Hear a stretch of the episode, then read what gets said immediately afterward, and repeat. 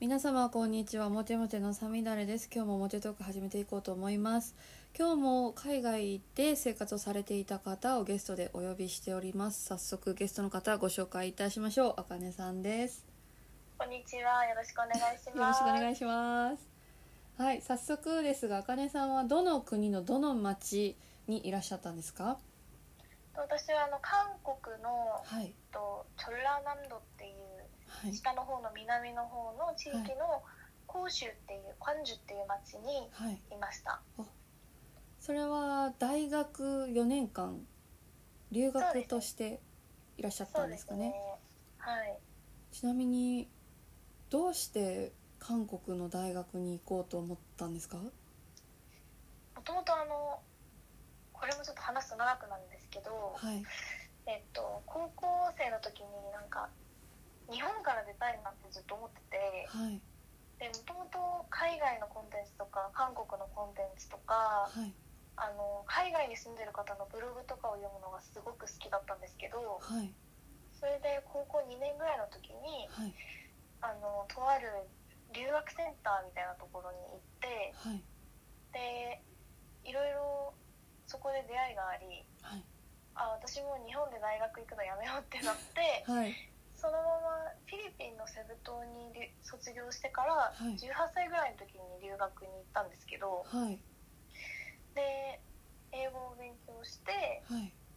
でその後カナダにも1年半ぐらいほ行ってうはいでそこから英語ちょっとできるようになってきたからオーストラリアにちょっとワーホリ行こうかなと思ってはいオーストラリアにワーホリ行ってはいでそこであの菜々子さんとはいあの知り合わせていただいて一緒に結構旅行行ったりとかはい働いたりとかさせていただいていてはいでもともと韓国語をちょっと自分で勉強してたっていうのもあってちょっと少しなんか音楽とかもはいすごい好きだったん k で p、o p とかはい、そうですね。ちょっと興味あって大学にもいつか韓国で行けたらいいなっていう風な気持ちはあったんですけど、はいそのオーストラリアであの出会った韓国人の人っていうか彼氏なんですけはど、い彼氏のえっ、と大学がすごくいいっていう話を聞いて、はいでそこでとりあえず留学することにしようかなみたいなその時はずっと軽く思ってたんですけはど。いなんか調べてるうちに本当に行きたいなと思ってきてはいで韓国にそのとりあえず最初は1年ぐらい行く予定だったんですけどはい韓国にそのまま行ってはいこ広州に住んでるうちにはあいもうここで大学通おうってなんとなくな ってはい すごいそれでそこで大学に通ってはいでせ先月に卒業してはいあでりが今とうございます日本にちょっと戻ってきてるっていう感じですかね。あーなんかそれって、はい韓国の大学に行くために必要なものってどんなものがあるんですかうーんと質韓問国の大学に入学するには、はい大体3パターンぐらいあるんですけどはいまず1つ目がはいと韓国の大学に付属しているはいあの語学学校に通って、そのままエスカレーター式で入学する方法が1つ目はいと2つ目がと韓国語能力試験 TOEIC っていう試験があるんですけどはいその試験を自力ではい勉強して、はいでそこであの日本から志願して受かる人とかもいますし。はいと3つ目は日本人ではあまりいないんですけどはいと英語が堪能な人はい英語だけで入学する方もいらっしゃいますねそうなんですねはいおーあなんかそうやって入れるんですねそうなんですよあーねあかねさんはちなみにどの方法で入学されたんですかと私は、はいと最初その語学学校に半年ぐらい通ってはいで韓国語能力試験も自分でちょっと勉強してはい資格を取ってそれで入学したっていう感じですねああなるほどちなみにその、まあ、英語も勉強されて英語もお話しされるってことで、まあ、韓国語も、はいまあ、3つ目の言語じゃないですかはい語学的にはなんか苦労とかありました、勉強する上でそうですねなんか昔からでも k p o p とかすごい大好きではいもうなんか韓国語ハングルが読めたみたいな感じだったんですけどそうなんですねなん か すごいは昔からなんかい本当になんか韓国語あまりわからないのに、はい韓国のサイトとか開いてはいなんかいろんなものを見つけてなんかアイドルの情報をなんかキャッチしたりとか、へえあの化粧品とかあのはいいろんなオルちゃんとかの情報をもらったりとかそういうことを昔からしてたんではいなんか他の言語よりはスラスラスラってなんか入ってきた感じがあったんですよねへえ難しだからなんかくなかったんですかははいいなんかこの言語を覚えるの本当なんか勉強みたいな感じよりははいなんか趣味でやってるになんとなくついていたあみたいあな楽しいっ全然ていう感じなん楽ですしねくはいやってましたね、はい、えー、すごいいいですねそうやって身につけられるってそうですよね本当に、うんなんか本当に自分のやりたいことをやるって本当にはい何も苦労にならないんだなっていうふうに 韓国語を勉強する時は思いましたね。ちなみにそのあかねさんの中でこれは特に私だけがやってるかもしれないみたいな勉強法とかおすすめの勉強法とかありますあーえっと私はもう本当に韓国のバラエティとかも中学生ぐらいの時から YouTube であさって見てたんですけどはいなんかその時はなんとなく字幕とかで見てたんですけどはいなんかやっぱり韓国語を勉強する時も絶対バラエティとはいあの最近韓国でウェブドラマとかって流行っててあのあー YouTube 上でのドラマとかあるんですけど、はいそういうのをはいひたすら見ましたね最初えは。ー、あやっぱ好きなベクトルのものから吸収するみたいなそうことですなんでねですかね私英語とかもそうなんですけど、はい本当にドラマとかコンテンツがはい大好きなんで、はいもう自分のまず好きなものから吸収していくっていうのが一番もう近道なんじゃないかなって自分では思ってますね。確かにそうですね確かにそうですよね、はい私ももともとイギリス映画が好きだったんで、はい英、語を勉強する時映画のセリフ全部覚えて勉強してました、ああそうなんですね。うやんっぱりそうこれいうこじゃなかとったしてる時ってなんか、うん、勉強っていうよりかは自分が本当に好きで楽しくてやってるっていう感じじゃないですか。そうですねほぼ趣味ですよね趣味ですうよね。 ん ですごいわかりますあそうなんだいや、はいでも私も実は1ヶ月だけ韓国語を勉強してたことがあってああそうなんですね。どうでしたか。いや全然もう身につかず いや韓国映画がすごく好きだった時期があるんですよ、はい、なのでもう100本ぐらい見たらなんかなんとなく何言ってるか分かるようになってくる感じなあーでなるほどんかそのぐらいの理解度で満足してしまった自分がいてあえてハングルを勉強するとか喋れるようになりたいまではいかなかったんですよねきっと私の中はでいあーなるほどはいでもいつか喋れればすごく楽しいだろうなって思う言語の一つではあるのでうーんなんかまた機会があれ ば勉強したいなとは思ってるんですけど、ぜひ本当にはい、本当に面白い言語だし、い日本語にも近い近いようで近くないみたいなあそうなんですかはなんか奥が深い言語なんでいもう本当になんかおすすめしたいですちなみにあかねさんから見てその韓国の方たちってどういう方たちっていうかどういう国の方たちでしたはそうですね私もともと性格がすごいせっかちでいちょっとなんか待てない感じの性格なんですけど、はいあの向こうの人も割とせっかちではいととにかく早く何でもやるのが好きみたいなとこあるんですよねはいなので私結構それ合っててへえなんかもうとにかく早いのが好きでバスとかももうはい、もうあ本あそ当うなんですねだから最近はいなんかあのなんて言えばいいんだろうなんか日本の方とかを見てるとやっぱりちょっと電話一つするにしても会話のスピードとかがやっぱり韓国よりちょっと遅く感じたりとかはいなんかそういうことがちょっと思ってししまってでやっぱりそういう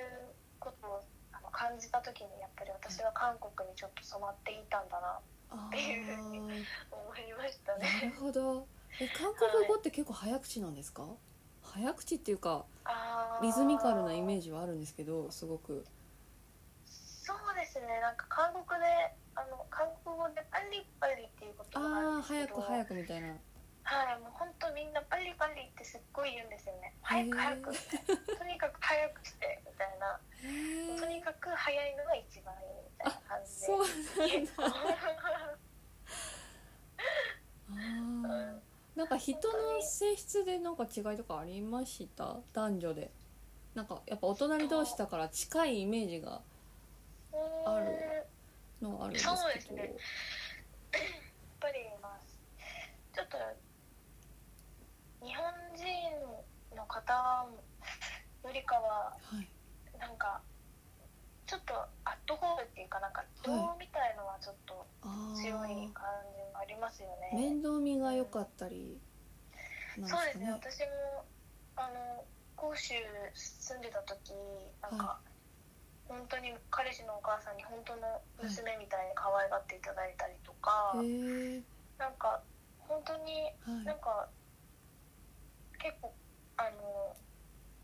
なんかやっぱり外国の方なのではい正直あんまり合わないっていう方もいらっしゃると思うんですけど私が会った方々はなんかみんなアットホームでなんか情があってはいなんかすごいいい思い出をたくさんくれた方がたくさんいたのであーうんなんか情があってはいなんかそういう一言で表せないんですけどそうですよなんか思い出いっぱいありますよねそうですよねなんはかいやっぱり情っていう感じは思い浮かびますね韓国の方をあの表す時ははい。確かに私もイギリスで出会った韓国の方に結はい構なんかご飯とか作ってもらったりとか一人で座ってたらり一緒にご飯食べようみたいな感じで声かけてもらったのはすごい覚えてますねなんかご飯をすごくはい大事にする文化なんではいなんか例えばお仕事を一つにするにしても、はいご飯の時間とか絶対はいあの厳守なんですよ、へー日本の方って結構はいあの仕事してる時になんかご飯ちょっと後で回してもとりあえずこれやるからとかっていう方結構多いと思うんですけど確かにおろそかにしがちはい韓国の方はまずご飯みたいなああ必そうだず12時にご飯はみんなで取るへえー、交代勤務とかよりはみんなで12時にご飯を取るみたいなことが多くてはいでなんかもう会社でご飯支給してくれる会社とかもたくさんあっえー、て、すごいでみんなで、まあ、今はコロナだからそういうことはないと思うんですけど、いまあ普通だったらもうみんなでもう食卓囲ってみんなでご飯食べるみたいな、あーそれをなんか大事にする文化はありますよね。あはいそうなんですねはいちなみにこれは完全に私韓国に行ったことがないのではいお伺いしたいことなんですけどよくドラマとか映画とかで皆さんあのチはいキンを食べてるんですけどチキンは主流なんですチキンかあーなんかフライドチキンあれはドラマ的脚色なのかあーちょっと分からなくてでもどのでドラマでも結構食べてるなと思っうんてまあ主食まあなんて言うんだろう、はいまあデリバリー文化がすごいじゃないですか韓国ってそうなんですねなんか結構もう電話一本でデリバリーすぐ来たりもう20分ぐらいでパッて行ったりするんですけど早いはいそれも早く早く来るんですけどなんかチキンってやっぱり揚げてすぐ来るみたいなイメージもあるしあと韓国のチキンってなんかすっごいチキン屋さんの種類が多いんですよ、へえフレンチライズとかそうなんだ個人店とかはいだからもうチキンイコールなんかもうとにかくはいデリバリーしてみんなで食べるご飯ご飯っていうかその完食みたいな、手っ取り早いなんだろうそうですねファーストフードみたいな感覚なのかなそうですねあとなんか私一回聞いたのがなんかその経済危機があった時にはいなんかサラリーマン辞めていチキン屋さん作った人がたくさんいてチキン屋さんがたくさん増えたみたいな話とかも聞いたことあるんですけど、あまああそうなんですう本当なのかちょっとわからないんですけどとにかくはチキン屋さんがすごくはい、多多い、いそうですよイメージですねよねドラマではいもめっちゃみんな食べるやんと思って 不思議だったんですよはい、とにかくチキン美味しいんで、はいそう食べたくなりますいつもあれ見てた らケンタッキー寄って帰ろうかなって思っちゃうぐらいうんなんかもあうのパリッパリなんですよねあのそう衣音ががいいですよ ね衣のわパリッパリなんですよね本当に美味しくて、あなんか絶対あのはい一人一人一人そのどこどこのチキンのどんどのメニューがはい好きみたいな絶対あるんですよ、あマイチキンのリストがあるんですねそうですよマイマイフェイバリットチキンみたいなそうあ素敵いうのがあるんですよ私はここのここのブランドのこれが好きみたいな、おおそういうのあるんではい絶対韓国に1年ぐらい住んだらそういうのもできてくるんで面白いですよへえあちなみにその私し一回仕事で韓国の方とお仕事をした時に仲良くなった韓国の方に言われたのが、はい日本のマッコリは人をダメにするちゃんと韓国に飲みにおいでって言われてあーそんなに違うもんですかお酒マッコリとかチャミスルとかあると思うんですけどあーまあそうですねなんか私日本のバッグリあんまり飲んだことないからわかんないんですけど、はいまあ美味しいですよね美味しいですよねそう日本のマッコリも美味しいんですよ確かに私はダメになるタイプなんですけどマッコリで美味しいうーん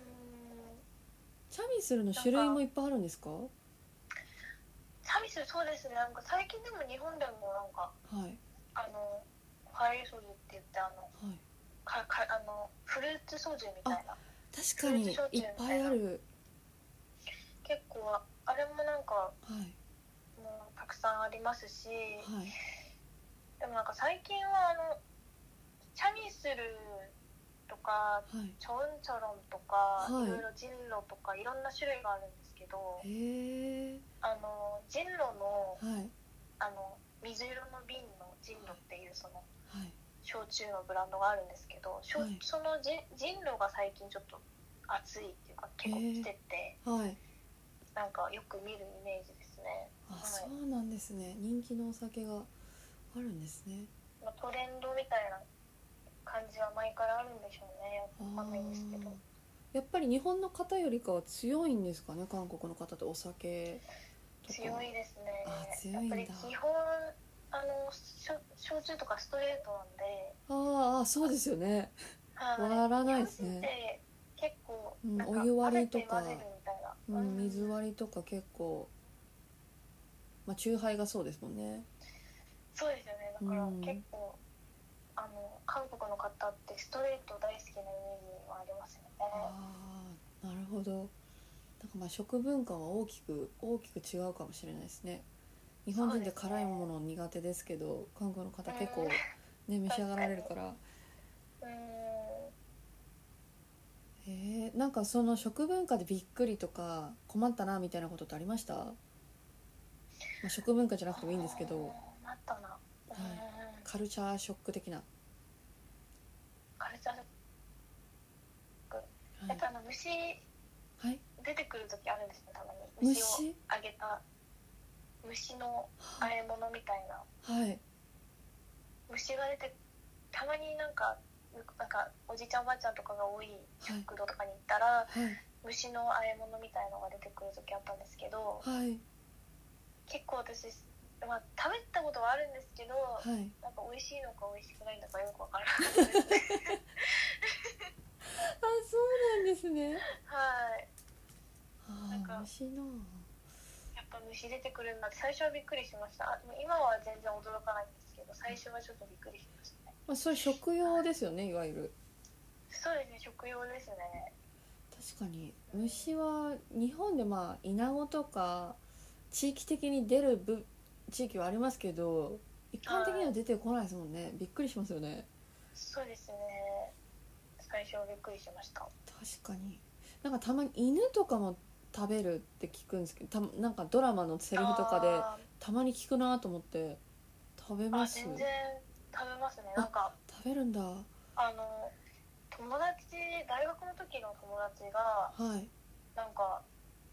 一回聞いたのがはいその友達がおじいちゃんおばあちゃんの家に住んでるんですけどはいなんか小学校の時にはい犬飼ってたらしいんですよ、 はいでか学校から帰ってきたらその、もういなくて料理になってたっていう、 衝撃それでその料理がボシンタンって言うんですけどはいもうボシンタンボシンタンになってたって言ってて異文化ですね そうああですなよるほどなんかさすがに今の私たち世代の人はやらないんですけど、はいそのおじいちゃんおばあちゃんとかは結構あボジンあタンにして食べる文化はまだあるみたいで、うん確か日本の南の方もはい島とか行くと赤犬って言って色のついてる犬は食べてたみたいなのが残ってるんですよ日本でも本当ですかはいなのでやっぱり韓国ってねうんまあ西日本から見たら西で西の文化としてそうやって残ってるからはい伝わってきたじゃないけどあるんでしょうはいねなんかねやっぱりいやなんかさすがにちょっと食べる気はしなかったですよねーそうですよねなんかまあそれはどの、ね、牛とか豚もそうなんでしょうけどはい日本だとね結構短すぎるからそうです飼よっねてた犬っていうワードでね食べれないですよねそうですよねなんかうん普通に買ってきた犬とかだったらまだわかるんですけど、飼ってた犬をさばいたっていうのが結構衝撃だったんですよねそうですよね確かにそんなに晩ご飯に困っていたわけではないですよねそうですね。しかも、なんか、なんなんですか、それもなんか子供に食のありがたみを教えあるあ儀式なのかよくわかんないんですけど、ーなるほどそういうあれなんですかね。ちょっと怖いんですけそうなど。んですかねまあでも、まあ、文化ですしねそういうのはあるのかもしれないっていうなるほどあなんか他に困ったこととかありました生活してて待ったこと。はいなんか恋しくなったものとか日本のものでああ、でも今、日本帰ってきてて、はあのいチョコレートとかお菓子とかいビールとかがやっぱり美味しくて、おーなんか、韓国であんまりはい正直お菓子とかあんま食べなかったんですよ。あんまり口に合わなくて。そうなんですお菓ね子お菓子とかあのケーキとかなんかあんまり食べなかったんですけど、はいやっぱ日本に帰ってきたらやっぱりどのお菓子食べてもはい美味しいしはいなんかケーキとかなんか生クリームとかもすごい美味しいし、はいなんかビールもはなんいか味濃くて美味しいしみたいなあれ韓国のケーキとかそんな甘くないんですかスイなんか韓ーツ国のケーキの味ちょっと私正直苦手だったんですよねなんかちょっと甘すぎるっていうあか。甘すぎるんですねうーんなんか日本のスイーツってやっぱなんか繊細な味するじゃないですかあなんかー確かクにリームもなんか牛乳の風味がしてみたいはな,、なんかそういう繊細な味が私結構好きなのではいなんかそういうものをあの求めてしまっていたのかわかんないんですけど、はいあんまりあの向こうでスイーツとかはいお菓子とか食べたいなってあんまりそういう気持ちにならなかったんですよね。あーでも日本に帰ってきてなんかさっき明治のチョコとか食べたらえはい美味しいってなって へえめちゃくちゃ食べてましたあそんな違いがあるんですねあ不思議そうですね逆に海外なんかイイギリスとかアメリカとか行って、チョコレートの味結構違うってなりません、あ確かに違いますねうーんでもなんかねミルクチョコレートは美味しくってあもう食べ過ぎるって結構ありましたよ私ヨーロッパでああヨーロッパですかはい もうベルギーがいるんでねヨーロッパにはねそれは絶対美味しいそうイギリスのチョコレートのほとんどはベルギー産なんですよえーなのでやっぱ美味しいんですそよそうれ絶対美味しいじゃないですかえあのなんか聞いたんですけどやっぱりはいイギリスってご飯まずいんですか、いやいやいやいやいやそんなことないですよ ただあの、はいまあ、イギリスの方曰くイギリスってすごい貧しい国はいだからその食に対して興味を持つとか食にこだわるっていうところまで気が回らなかった時代が多分あるんですよねなるほど。なのではい、食にそうやってこだわるやつはバカだみたいなことを言われたりとかっていうのがあるからまあこだわりはしない日本人と比べたらただ美味しいものもいっぱいありますよえー、なんかフィッシュチップスみたいな、そういうのしか私、あイメージなーくて。フィッシュチップスはまああれですねあまりイギリスの方は食べない観光用のものなので、あ、そうなんだ。はい、逆にサンデーローストっていう日曜日に家族で食べるためのなんかごちそうがあるんですけどそれは皆さん結構好きで食べてて基本的にイギリスって朝ごはんが豪華なんですよえー一番豪華な素のは朝ごはんなので朝ごはんは絶対美味しいですしそのサンデーローストも朝ごはんとして食べるごちそうなので家庭の味がちゃんとあって美味しいです、敵素敵ですね。はいやっ、ぱなのりでまずくないですよヨーロッパってまずくないんだ。安心してください、わはかいり、ました。特に紅茶文化なんでね紅茶と一緒に食べるものは間違いなく美味しいですですよね。ケーキとか美味しそう。そうスマフコィーンンととか。かそうそうそうクッキーとかねもう太りました私めっちゃ 食べ過ぎちゃった、はい太りますよね。留学したら。そう太っちゃう何も気にせず食べちゃうからうーんでもそれこそ韓国って多分コーヒー文化じゃないですかバリあスタとかそうですねコーヒーはい。ねめっちゃ多い多分世界的にも有名になってるぐらいコーーヒー文化が盛んなのでコーヒーと一緒に食べるものは美味しかったりするんじゃないですかそうですね最近なんかすごいいろんなカフェとか増えたみたいなんですけど、はいなんか正直言ってチェーンカフェチェーン店で出てくるケケーキとかではい美味しいなと思ったのは正直あんまなかったですねあないんですねうんなんかコーヒーはちょっと味薄めではい美味しいんですけどはいなんかコーヒーと一緒に出てくるデザートチェーン店で食べたものであはいこれ本当美味しい通いたいみたいなはいそういうのがあんまりなかったですね。ないんですねはい。個人店でやってる店ですごいこだわってやってるような、あの、はこだわって焼いてるクッキーとかそのはいケーキとかのお店に行ったら、はいあ美味しいっていうのはあったんですけど、ははいい。チェーンなんかチェーン店はそんなになかったですね。ああそうなんですねちなみにサムギョプサルとかってまあ本場の味は美味しいんですかなんかすごいバカな質問をしてしまってるんですけ ど行ったことがないからいやー美味しいですよ。お肉はやっぱり韓国ですね。 ああそうなんです本当に美味しいねいやもう本当にそれを食べるためだけに行きたいんですよです。いやーもう本当言ってくださ い。ねえなんか罪悪感がないサムギョプサルってそうなんですよ。ねサムギョプサル美味しいですよもう肉料理がやっぱり韓国って豚肉料理美味しいんですよね、あーすごいそのイメージある本当に豚肉を使った料理もすごくはいなんかいろんなメニューがあって美味しくてはい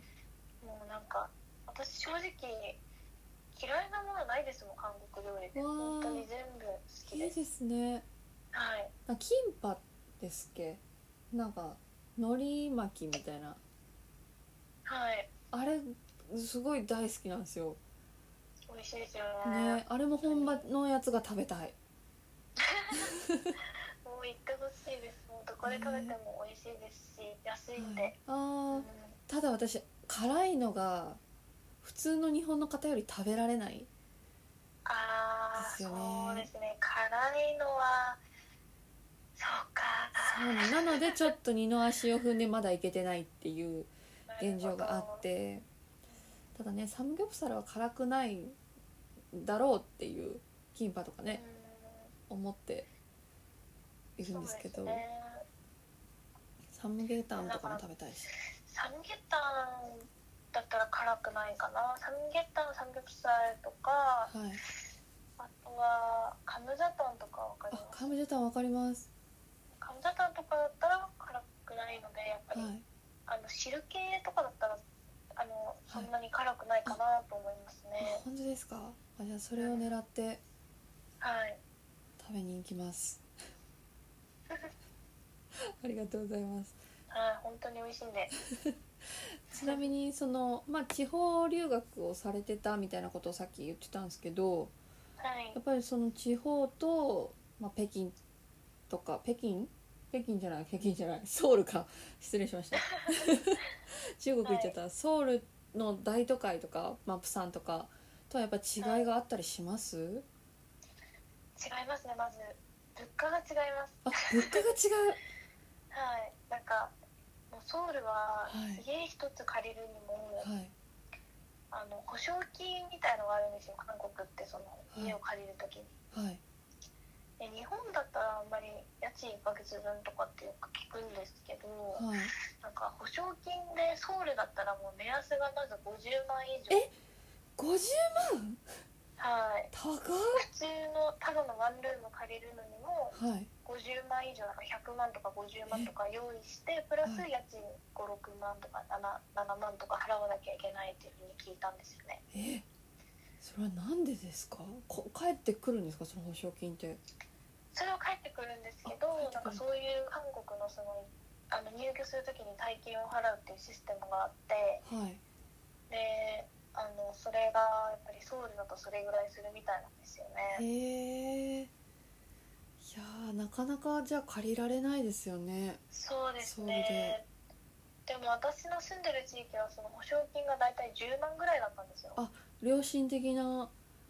い感じですねなので10万だったらあはの全然あの住みやすいですしあはのい学生でも一人暮らしできるぐらいの料金ではい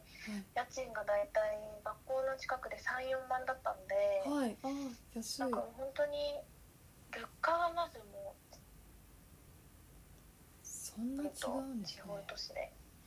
だだからもう本当多分韓国留学したくても全然半分以上違うんですよねそう金銭的に厳しいっていう方ははい地方都市行くのをすごくおすすめしてます私はあ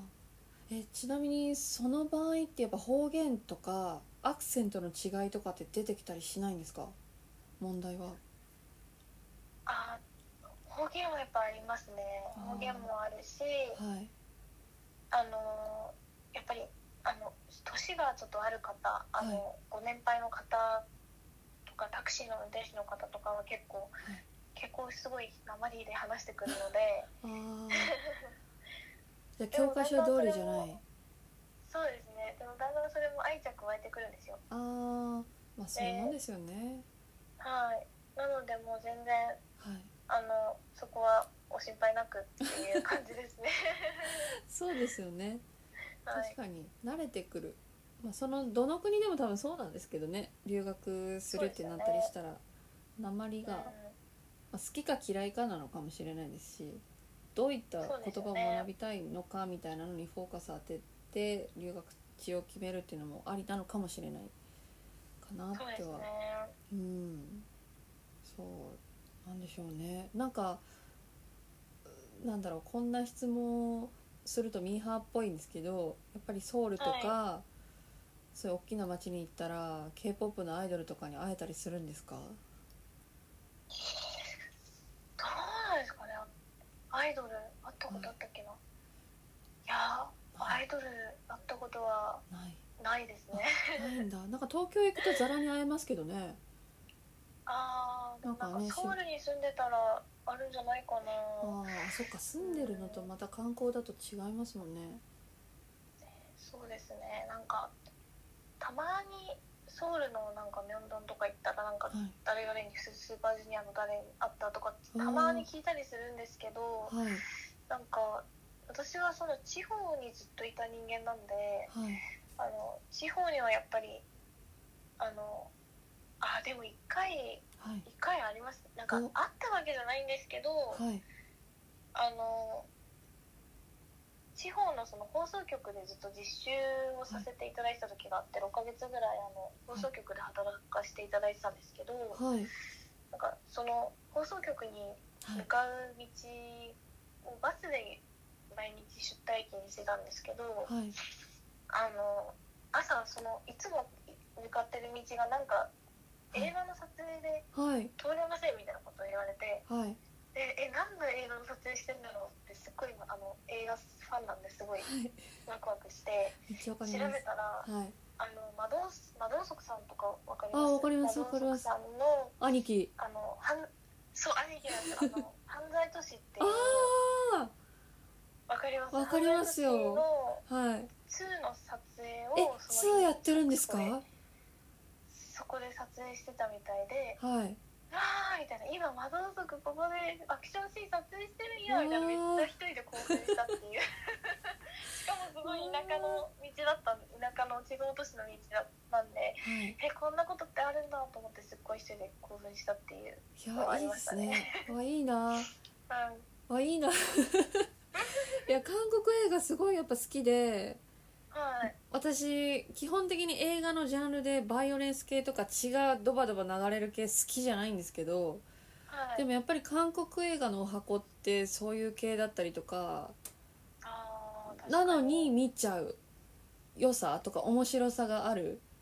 うんなんかでリアすルですよねねそうななんかんですあとアクション アクションはやっぱり面い白いし見応えがあるなって思ってしまうんですよね韓国映画確かになのでいいなって ねでし韓国映画だったらなんかすごい好きな作品とかあるんですか、あーあの私感動門さんがすごい好き であーかっこいいですよねそうなんですよもう入り口が感動門さんだったんで感動門さんが出てる映画は一通り見ててはいあのあチャンウチチョンウチなんだろうなんかちょっとファンタジーなんだけどはいむ昔の人昔の魔導士だった感動も役のなんか人が現代にタイムスリップして大暴れするファンタジーコメディみたいなへやえ映画があってそれ大好きでそうなんですよは何回も見ちゃいますねそれは いえー、めちゃくちゃファンですねそうなんですよお恥ずかしいんですけどはい新幹線2とかも今出てるじゃないですか感動さんあーあれ感動さなんですかそうなんですよへえ多ー、分1がコンユさんじゃないですかそうですねなんかお二人ってなんかいとこ同士とかなんですよね確か血のつながりあるんですよねあそうなんだだからかっこいいなとか そうなんか私も思ってえーでも韓国の方の映画の見方って絶対日本の方と違うからうん確かに日本の映画業界と韓国映画業界比べた時になんか多分一時は韓国の方が辛かったり大変な理不尽なこととかあったんでしょうけどうん変えていかなきゃいけないって声が集まってこの間賞を取ったはあのパラサイトはいなんかすごいクリーンな撮影をしたなんかホワイトな撮影をして賞を取ったっていうのをうん聞いてああなんかすごいやっぱパワーがあるなって思ってしまったんですよね羨ましいななっんてはかポン・ジュノ監督ってはい私結構天才派かなって思ってたんですけど、いなんかあのあ大学でちょっとそういうはないんか映画分析とかもやってたんですけど、はいあの結構あの方本はい当計画派っていうか自分あーのその絵コンテとかに全部合わせてはい映画を撮ってるみたいなことを聞いて、そうなんですねなんかはい結構天才の人ってその場で思いついたことファッてやるみたいなイメージだったんですけど。はいなんかポンジの監督さんって結構はい全部計画してはいなんか精密に計画通りやるみたいなそういうタイプだって聞いてあえそういう方だったんだってめちゃくちゃ意外だったんですよね ーあーなるほどなんかそのポンジュの監督賞を取った時もその韓国の厳しい観客の人たちに鍛え上げられたみたいなことを言っててうーんあなんかそういうのもあるんだよなっなんて映画レビューとかなんかはいすごいんですよなんかまず韓韓国ってはいめちゃくちゃ映画安いんですよね、本当もあそうなんうですか安い時、はいもうなんか800円とかえで見れますんでいいなあの携帯会社の割引とかもあるんで、はいでもうなんかもう映画館もすっごいたくさんありますしはいもう私も多い時は1週間に2回とか見てた時あったんですけはどいでなんかネイバーっていうそのポータルサイトが韓国で使うものがあるんですけはどいなんかそこで映画のレビューとかパーって見れるんですよねはいでもなんか昔なんか 韓国であの「リアル」っていう映画があったんですけどはいなんかすっごいもう批評っていうかもうはい評判が悪悪い映画だったんですけどはいなんか日本だったらもう最悪とか、はいこういうこの映画はもう見る価値ないですとか普通にそういうふうに書いたりするじゃないですか、その はい拒否表文みたいはな。いなんか私が見たコメントの中で一番びっくりしたのがはいなんかこの映画をはい見て2時間過ごすんだったらはい家に家のベッドに寝っ転がって天井2時間見てた方がマシですみたいな厳しい そういうコメントがうんわーってあってはいあやっぱ韓国の方結構毒舌だあなあーなんかそうやって揉まれるとね監督もなんかちゃんと面白いもの撮らなきゃってなるんですかねそうなんですよねだから結う構ん韓国のそういう映画文化、いその批評批判文化とか批評文化みたいのははい韓国映画界にとっていい影響を及ぼしているのかもしれないで すよね。うん、なんかそれは感じますよねうんだって日本いやこんな風な言い方をしてはいけないんですけど文化だから、はい日本ってなんか実写化アニメとか小説の実写化うんとかも多いしアニメの実写化ってもうほぼほぼ同人誌みたいなもんで二次創作じゃないですかそうですもう監督がファンだだから撮ってみたくてやりましたみたいな観客目線ってほとんどないなっていう部分があったりとかまあもちろんあるとは思うんですけど監督の思いとしてははいなんかそうそういう気持ちで撮った映画とはまた揉まれ方が違う韓国映画だとそれは感じますねそうでようん、なんか結構私最近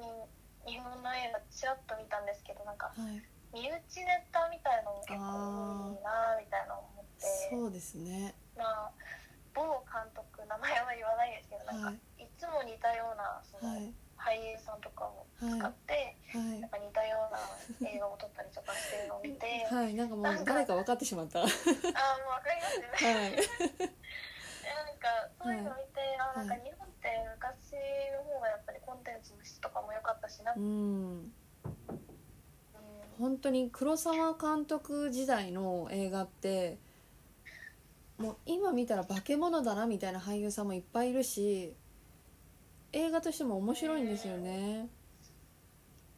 オリジナルだし、そうですそよねれでも。韓国でも、はいあの私も大好きな映画なんですけど、あの岩井俊二監督の映画がすごく韓国で人気があってはい、であの岩井俊二監督の「ラブレタあー」っていあう映画がすごく人気があって、ー、はい、でも私も一番好きな作品なんですけど、はいなんかああいうなんかやっぱりなんか独特の世界観というか、うん、あなのんか人だから撮れる。う岩井ん、俊二さんですよね、あうん岩井俊二さんしかはいできないあのロマンチックさみたいな、うん、なんかあるじゃないですかい雰囲気っていうのが、綺麗ですよそういうね。のを毎回なんか日本でそういう映画作ってほしいなって私ずっと思ってますね。ああ、そうですよね。あれ。はい映画話し出すとなんか止まらなくなっちゃうんですけ どじゃあ最後にもうせっかくなんでおすすめの韓国映画とかドラマとかあれば何個でもいいのであーおすすめしていただいてもいいですか映画はい作品うんまあなんか韓作国品語を勉強するためみたいなのでもいいですし韓国を知ってもらうためとかもただ単に私この映画好きですみたいな感じでもいいですし、そうですはいね、うーんドラマじゃあはいネットフリックスにあるものはいの方がいいかなと思うのではいなんかドラマであの「応答せよ」っていうドラマのシリーズがあるんですけど、はい。面白いとな。 3個種類種類がありまして1997年の韓国社会を描いたものとはい。 94年を描いたものと88年を描いたものがあるんですけどへえ。なんはかい。昔の韓国を知りながら昔の韓国の方の恋愛とかはい。関係とかそういうものを描いてるドラマなんですけどはい。なんか本当にこれは全部おすすめですね。おなんかもう何お。もうあ、気になります ね。本当におすすめです。私も探してみます。はい、いやー本当になんかはい。あんまり日本なんか日本人ってあのはい。愛の不時着とあかーイテウォンクラスとかすごい好きなイメージがあるんですけど、はい。なんか私はそっちよりもこの作品もっとそう評価されていいんじゃないかなっってあーずっと思ってますね。あそうまあ歴史とかが絡むのってあんまりなんかフォーカスされないのかな、まあ、言うて私もトッケビが好きですみたいな感じの人間なん であれなんですけどねなんか昔の長野の良さみたいな昔の恋愛とかってやっぱうんね、携帯とかもないし、不自由さの中のなんか、はなんだろい、そういうなんかあるじゃないですうかあ。りますよね ロマンチックさっていうかそうですよなんでもやっぱり昔は昔でも現代と変わらない部分もあったりするし、はいなんかやっぱり昔の子たちもこういう風なとこはああるし昔のよりもこういう悩みって変わらないんだなみたいな、確かに、そういうのもなんか面白い しうん、サニーとか違あうサかなニーあれもなんか昔と今のなんかコントラストの感じそうあですがあったりねとかああいう雰囲気かなと思います、うんなんか本当にーはいなんか私のはい激推しドラマお一番推すドラマはないんですかって言われたらやっぱり「元瀬をシリーズはいが一番推してますね おじゃあ私もぜひ手を出してみますははい見てくださいいありがとうござい特ますに88年がおすすあめです88年がわかりましたちょっはといメモっとこは88い見てくださいうはいなんかめっちゃ余談なんですけどはい私その映画とかドラマからその韓国の歴史とかそのし考え方とかを知るっていうのが結構好きではいまああの最近の衝撃あのよくよく題材にされるあの殺人の追憶とかの題材にされた事件あるじゃないですか、あはいあのかあの犯人最近っていうか去年かな捕まったじゃないですか、あなんか見ましたねはいなんかそれがその映画の中だけの出来事だと私が思っていた、まあ、事実に基づいているとしてもそれが現実にこうつながっていく感じがすごいいいなと思って いいなっていううーかんなんかハラハラするっていうか現実味が急に増してくる感じですよねそうそれ確がかにいいなっうてんいいなって言うとすごい語弊あるんですけど私の中で熱いなっていうなのでそういう社会性のある映画とかも韓国映画って面白いので見てほしいタクシードライバーとかあ国私際そのタクシードライバーの,、はいあの舞台地のところにいました、はいあそうなんですかあ、はいそっあかの公衆事件そう かそうですよね今更はいすいませんのだからもうあの映画もすごいはいいろんな人に見てって言ってうちの両親とかにもおすすめしたんですけどはいみんな感動していやあれはいい映画でしたよねもう本当にいい映画ですよねあれはいい映画でしたいやでも衝撃が引かなかったです見終わった後ですよねだって、うんあれあの時代もなんか日本で今バブルでディスコやってた時代じゃないですかそうですよねその時代に韓国でそんなこと起こってたんだっていうのもすっごい衝撃だったし、そう前半と後半のギャップがすごいんですよねうん確かに同じ時代の物語なんだっけってなるぐらいうんまああのあど忘れしちゃったあの俳優さんソン・ガンホさんあソン・ガンホさんの笑顔があのポスターがずるいあれすごい陽気な映画っぽくポスター笑顔で手振ってるから確かになのに結構衝撃的な映画の内容だそうしですね、なんかあの映画はまはだずっとなんかちょっと感動して見られるんですけどはいその518事件の「違うはい華麗なる休日」っていうはい映あ画がそあれるんはです知けらどそなっいちの方ははいなんか本当に見てたら辛くなるような映画なんで、はいあのちょうどいいぐらいの映画であるつくいい風に作ったなって私は思いましたねなんかすっそうですごいね辛くなってもなんか見た後うんはあってなるじゃないですか、はい、でもやっぱりあの映画って終わってからちょっと感動っぽく終わる感じがあったんで、なんかしっとり終われる後味が悪くない感じですよね最後カーチェイスして、そううですよねんうんなんかああいう社会問題の歴史の映画とかすごい韓国上手だなって思上いますよ手ね本当に物語性とか強いですし、なんか引き込む力もちゃんと持ってるし学べるし、ですようね、ん、強みだなって思いますね、はういん、そういうのはどんどん押していきたいですお願そいんしなます知らないですけどはい すい ませんめっちゃそれちゃったごめんなさいあいえいえありがとうございますありがとうございましたはいでは「もちトーク」では皆様からのご質問ご感想このゲストさんにもう一度出てほしいこの方とお話ししてくださいというリクエストも募集中ですメインはインスタグラムでフランス語と日本語の紹介をしておりまして細々と Twitter や TikTok もやっておりますサミダレのノートではこのポッドキャストの追加の情報あるいはゲストさんのご紹介もしておりますのでそちらも覗いていただけると嬉しいですはい、では今日もありがとうございました。良き一日をお過ごしください。さようなら。